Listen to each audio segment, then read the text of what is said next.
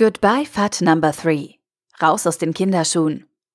Ein Artikel vom BTC Echo verfasst von Philipp Horch. Die letzten Wochen und Monate waren alles andere als rosig für den Kryptomarkt. Fallende Kurse und schlechte Nachrichten haben stark auf die Stimmung im Krypto-Ökosystem geschlagen. Das Schlagwort FAT, was für Fear, Uncertainty and Doubt steht, schlug hohe Wellen. In manch einer Berichterstattung konnte schnell der Eindruck gewonnen werden, dass die Kryptoökonomie am Ende ist.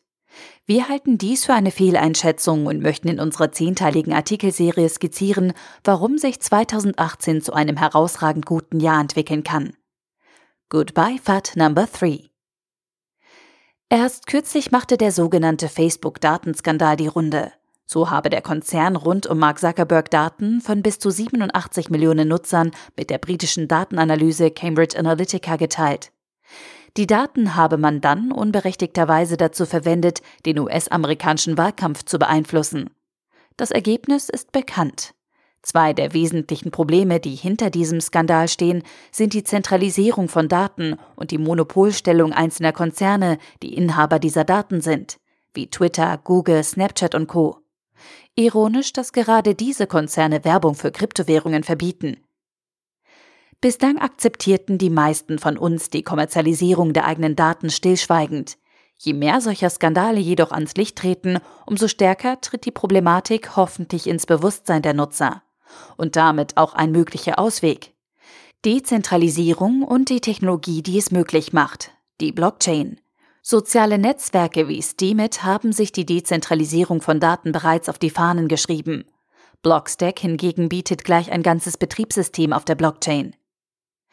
Doch die Themengebiete, die die Blockchain für Konzerne interessant machen, reichen noch viel weiter. Die Beispiele sind dementsprechend vielzählig. Da wäre der ICO Blockshipping, der versuchen will, das Containerwesen effektiver zu gestalten. Über IoT-Sensoren sollen leere Container kommunizieren und ihre baldige Befüllung selbst bestimmen. Sinochem, ein chinesisches Erdölunternehmen, nutzt die Technologie außerdem, um Kraftstoffe zu exportieren. Auch der US-Bundesstaat Virginia erkennt die Zeichen der Zeit und testet ein E-Voting-System auf der Blockchain. Auch wenn das etablierte Finanzsystem noch am Hadern ist, so kann es sich der Blockchain nicht mehr verwehren. Santander kündigte an, künftig Ripple zu verwenden. Die deutsche Börse plant, mit einer Blockchain-Lösung zu arbeiten. Damit wollen sie letztlich die Wertpapierabwicklung effizienter gestalten. Die BaFin ist sich momentan noch nicht ganz sicher, wie sie mit Kryptowährungen umgehen soll. Sie entscheidet im Einzelfall. Die IRS räumt im Gegenzug kürzlich ein, dass Kryptowährungen wie traditionelle Währungen funktionieren. Wie unterschiedlich die Meinungen auch sein mögen, eins steht fest. Blockchain und Kryptowährungen kommen. Und zwar ziemlich zügig. Das Interesse fächert sich noch weiter. Während einige Staaten noch mit Regulierungsfragen hadern und der Technologie kritisch gegenüberstehen, versuchen einige Staaten bereits, sich als Blockchain-Metropolen zu etablieren. So empfing Malta die von Verboten und Verwarnungen geplante Börse Binance mit offenen Armen. Entsprechende Gesetze sind auf dem Weg. Hier gibt es viele Steuern zu holen.